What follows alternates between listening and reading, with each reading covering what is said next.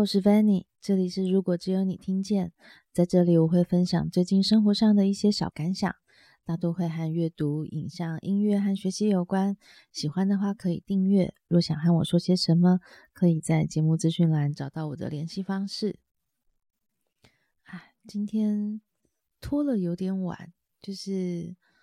呃晚上我去看了《摇滚芭比》这出剧。看完之后一直在想说，是今天就要把这个心得录出来，还是明天再说好了？但挣扎了一下，现在是凌晨快要一点半，我想一想，决定就把它录出来吧。其实之前我就呃买了风细月的套票。那时候应该是个募资的活动吧，对，所以就是那个募资活动购买了之后呢，就可以，嗯，好像用优惠买到《怪胎》和《摇滚芭比》这两出戏。对，那当当初其实蛮开心的，因为我觉得疯戏乐这几年一直在呃中文化的音乐剧这件事情上，其实。做了不少努力，不管是他自己原创的，或者是引进一些改编的剧本。那怪胎之前看，它就是一个原创的音乐剧。那我看的是呃纳西跟叉烧的版本，对，因为我我之前就很喜欢叉烧，我看叉烧是当年看 LPC 的英文版的时候认识蔡少恒。对，那那我觉得我很喜欢他他的表演方式，然后尤其是那时候看 LPC 英文版的时候，他跟钟琪有很多的对手戏。那因为我觉得他们两个都是那种有能力在台上很松的演员，因为我觉得啊，大部分的时候看剧或者是看音乐剧的时候，呃，演员通常都还是蛮认真的，那个认真我觉得有点是呃不自觉的。就是说，当然，我就是要很投入这个角色，如何如何。但在观者的眼中，你常常都会发现，就是，嗯，对，我知道你很认真。那那那个那个感觉有点麻烦，那种麻烦是你要怎么样可以让观众带入你的角色，而不是意识到你很认真在演这个角色。所以，我觉得有一些演员，他们天生有一种松的气质。那我觉得叉烧和钟琪，就是这两位都是我很喜欢在台上可以让我很轻松自在的观看任何的角色。好，所以那时候怪胎我选的就是叉烧的版本。我我知道周家宽也有演，对，可是那时候我就是因为我真的很喜欢叉烧，对，所以我就是选了他。那我觉得也很开心，就是岔题谈一下。怪胎的话是，我觉得他的音乐有某几首的几个段落是很突出的，对。但整体的话，我觉得难免会有种太满的心情。然后，因为那次是在水源剧场看，水源剧场的场地真的是啊，我我真的是没事不会想要去。那我想，我相信就是主办单位选那边，应该也不是他们的首选。我相信是综合了很多因素考量之下，那当然，我觉得纳西是一个非常呃全方面 whole package，大概就可以这样讲，他大概是就是这样的演员。那跟叉烧的对手戏，嗯，我觉得他们两个之间欠缺的是一些火花，对，但是两个人各自的演出我都觉得很不错。对，那尤其是叉烧，让我夸赞夸奖他一下。尤其是叉烧，他有一段戏是他们两个人在床上大吵嘛，然后大吵之后就是好像纳西就在床上睡觉吧，然后叉烧他就是起身到旁边的那个沙发坐了一下，这样，然后那个坐下来之前的那个 moment 就是就是那那一段很安静的表演，那个安静。的那种停顿，是我觉得在剧场里面最让我喜欢的，就是那那种就是所谓的魔幻时刻。你停的时间刚刚好，你刚刚好可以让我们沉淀刚刚的情绪，可以让我们很专心的感受你现在的样子。然后也许接下来会还会发生一些什么。对，所以怪胎，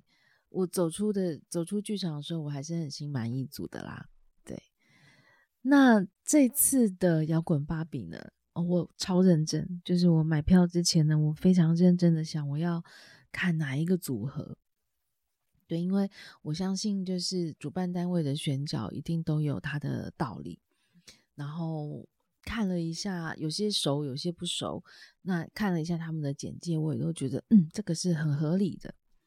但后来为什么我挑了今天晚上这个版本，就是呃周家宽跟金仁心的呢？就是我想先谈他们之前试出的那个预告片。他们之前预告片是呃男男男男生组和女生组分别各一支这样。那看完那个男生组的的那支预告片之后，我就很开心，我选了周家宽的版本。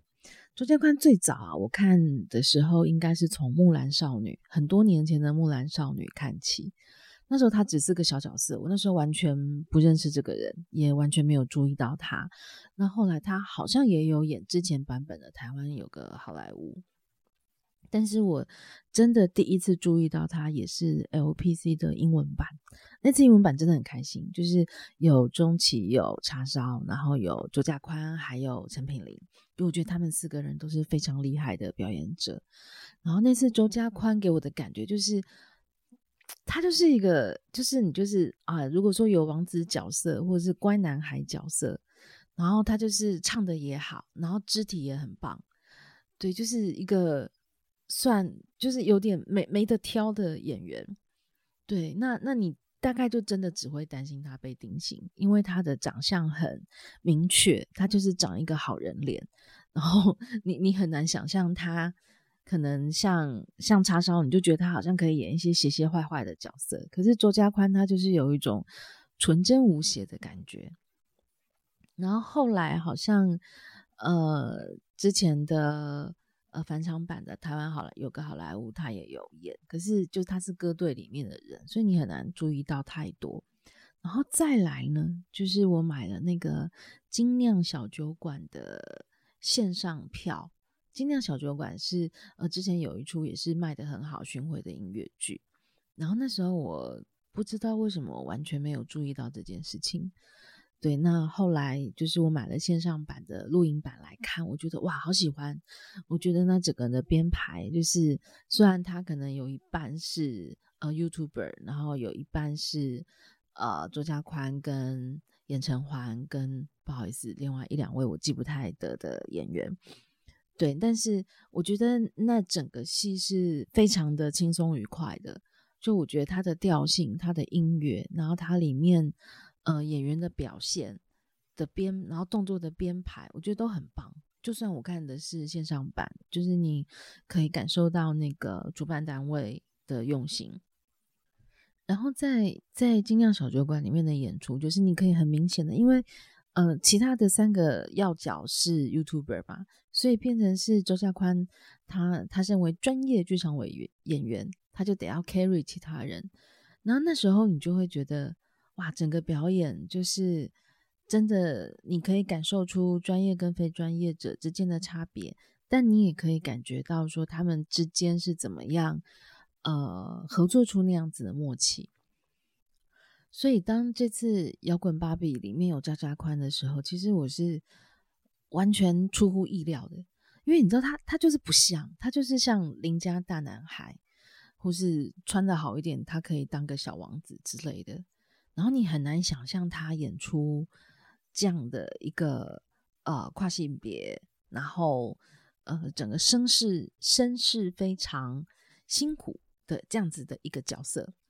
对，那当然，说实在话，我对摇滚芭比的故事也没有知道的那么完整。对，我反而是近年比较 会知道说，很多韩星他们他们如果要挑战自己，就是在剧场里面演出这个角色，那那所以你就会知道说这个角色他有多难。就是我我没有看过剧本，我也没有看过太多的故事简介，我都知道这个很难。那另外两个，一个是肖东义这位演员，报这个我就是完全没有，刚好没有看过。那林嘉琪老老爹之前有看过他演过《第十二夜》，就是也很精彩的演出，所以变成是呃那时候在挑的时候，我也有看过一些评论，就会讲说啊林嘉琪跟萧东意就是很合适这个角色，就很合理这样。那所以那时候我就在想说，那我要看周家宽吗？可是说实在话，那时候怪胎我没有看他的演出，我是有那么一点点遗憾，因为我也很想看他。就是你你的感觉会有种是说，我突然有那种意识到说，诶，自己是跟着一个演员走的心情。那走着走着，尤其是我觉得精酿小酒馆里面他的表演，会让我对他之前的印象就不太一样了。对，但是。有到摇滚芭比这么不一样吗？我不知道。然后后来呢，就变成是我在挑另外一个角色。那另外一个角色是有郑云龙、跟管庆、跟金仁心。那郑云龙的话，是因为他是歌手出身嘛，所以大家对他都很熟悉。那管庆的话，因为之前也有看过他 LPC 的中文版的演出，所以变成是这两位，我就会有一点大概可以想象的出来，他们可能会怎么演。对，那再来就金仁心，因为金仁心啊，之前我是看过二零二一年的《饮食男女》，对，那那那一年大概二零二一年左右，那时候是我刚开始觉得，哎，音乐剧这件事情好像可以来多看看，然后我觉得大概也是那个前后，台湾的音乐剧突然变多了，然后那次我是应该就是一时冲动去看了那个《喜宴》。饮饮食男女哦，对不起，饮食男女。好，那那我必须说，我并不是很喜欢那出戏的剧本。对，我，我觉得原本的电影版有没有到这么老气，我都不确定。因为我觉得那个音乐剧版本里面的剧情有一些，我实在是真的有点受不了。但那一出音乐剧里面的每一个演员都很厉害，对，所以变成是说你你看的过程还是开心的，只是说有时候啊，有一些剧情，有一些对话，就是忍不会。忍不住会皱眉，所以当看到这金仁心的时候，我就有点复原起那时候他演《饮食男女》的时候，他是演二姐的那个角色嘛。那你就会知道说，这个人非常会唱，就我印象中他很会唱，然后我印象中他很稳，然后我也是因为这次在查资料，我到底要去挑哪一个演员跟哪一个演员的组合的时候，我才发现哦，原来金仁心是韩国人。然后他好像几年前来的台湾，然后他现在也做很多跟教学有关的事情，这样，那我就会想说，那我好像应该要看他的，对，因为我我想要有一点没有想象力，就应该说我想象不到的那那个状况。然后我之前最踌躇的原因是，我不确定金仁心跟周家宽之间有没有火花，对，因为。因为我对这个剧不了解，所以我那时候的想象是啊，如果说演员只有两个，应该要很有火花，应该要很有，很对对，要很默契，要要可以就是两个一起变化出一些什么样的化学效应这样。但不管怎么样，我就是今天晚上我就选了这个组合。然后我必须说，就是今天晚上真的让我太开心了。对，我这我这是第一次进去那个 Corner Max。对，以前我知道这个场地，但是我从来不知道里面在干嘛。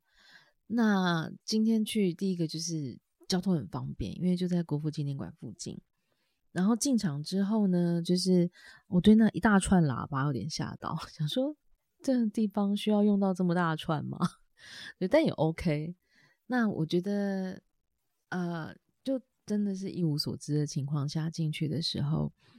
第一个是我原本完全不清楚金仁心的角色在干嘛，对，那所以一开始的时候，就是我我以我看到金仁心演绎的版本是，他就是一个不太讲话，然后还有点唯唯诺诺，然后还有点就是有有一点点笨拙，然后就是在台上就是服侍着那个男主，对，那那但是就会变成是说。呃，当后来周家宽开始演出的时候，我就觉得哇，就是说实在话，我不太在意你们两个之间有没有火花，因为你们两个各自都太棒了。好，先讲金人，先讲讲继续讲金人心。就是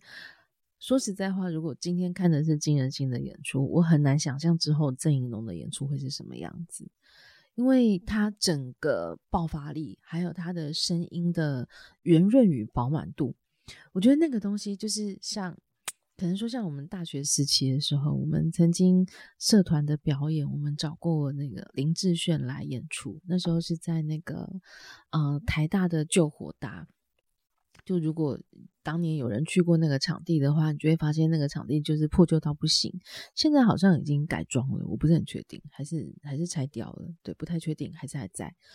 可是那时候我们办一些什么民谣之夜都在那里。然后我只记得哦，那时候，嗯、呃，我们就是吉他社嘛，我们就是大家就轮流上去表演啊，唱完了哦，让我们最后欢迎林志炫来压轴这样。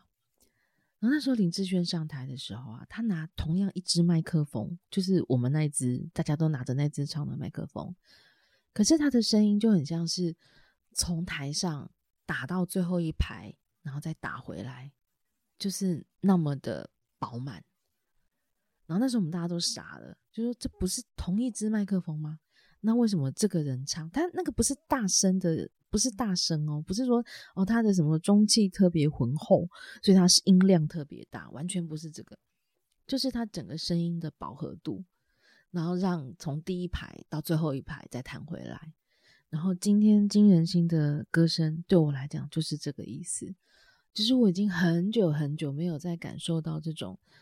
当他在舞台上面，然后他的声音是如此的饱满，在整个空间。我我在猜那个空间的声音也不好做，因为还是有一些呃，你可以感受到不尽完美的地方。可是我觉得在 PA 的努力之下吧，我觉得今天呃，周家宽和金仁心的声音都非常的不错。然后尤其是金仁心，我觉得他那个除了我在猜，应该有天生的，还有后天的技巧，整个这样搭起来会让你觉得哇，就是你今天在那边听到他演绎的。那些歌曲，或者甚至说他只是个搭着一些啦啦啦的哒哒哒的声音，或者是他只是在背后 唱着 Whitney Houston 的歌曲，就是你就会觉得天啊，那个声音真的是无敌的，超厉害。好，但今天重点其实是周家宽，我也不得不提周家宽，我觉得他的表现真的是超乎我的想象。好，因为。之前我在看预告片的时候，其实我最担心的事情是这样，就是，呃，他们预告片里面挑的那首歌是分成了三段，那周家宽是第一段，那他就是一开始歌曲刚刚刚进入歌曲的时候嘛，所以他不是那个起伏很大的那那个片段，然后中间就稍微呃情绪就多了一点，然后到了第三段哦，他们把。呃，第三段一开始是好像是老爹唱吧，我有点忘了。然后后来就三个人的声音一起叠起来。好，那你你看那个预告片的时候啊，你就可以感受到，你会担心周家宽会不会不够表演感不够。好，因为那首歌的表演感是很够的，可是，在那个预告片里面，周家宽因为他是前面嘛，所以他是很收的。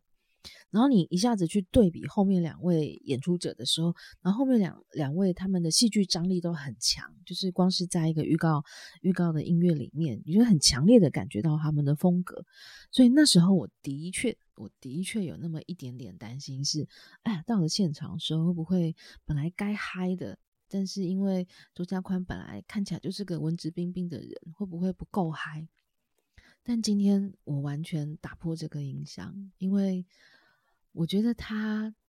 他的演出会让我反而在那些需要安静的时刻的时候，他的安静对我来讲是很美的。